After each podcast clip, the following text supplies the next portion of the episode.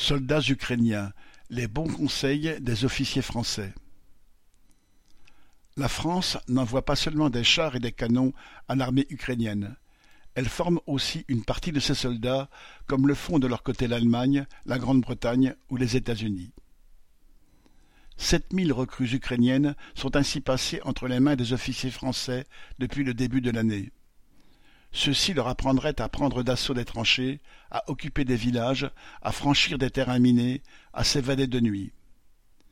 Si les stagiaires ukrainiens ne devaient retourner bientôt à la vraie guerre, et pour certains à la mort, il y aurait presque de quoi rire quand un officier français déclare au journal Le Monde qu'il faut apprendre aux Ukrainiens à endurer le froid.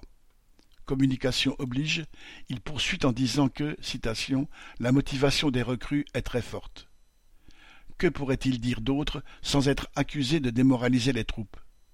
On peut aussi penser qu'au moins une partie d'entre elles apprécie à sa juste valeur ce répit avant d'être jetées dans les vraies tranchées et leurs horreurs.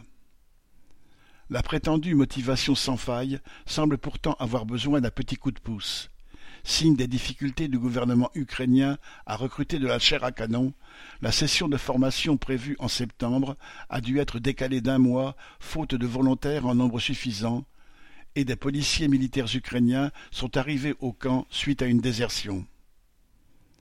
À défaut d'être utiles aux soldats ukrainiens pour affronter le feu, ces formations auront permis aux officiers français de s'entraîner à envoyer des hommes à la mort. Une manière de les préparer pour la prochaine tuerie? Daniel Mescla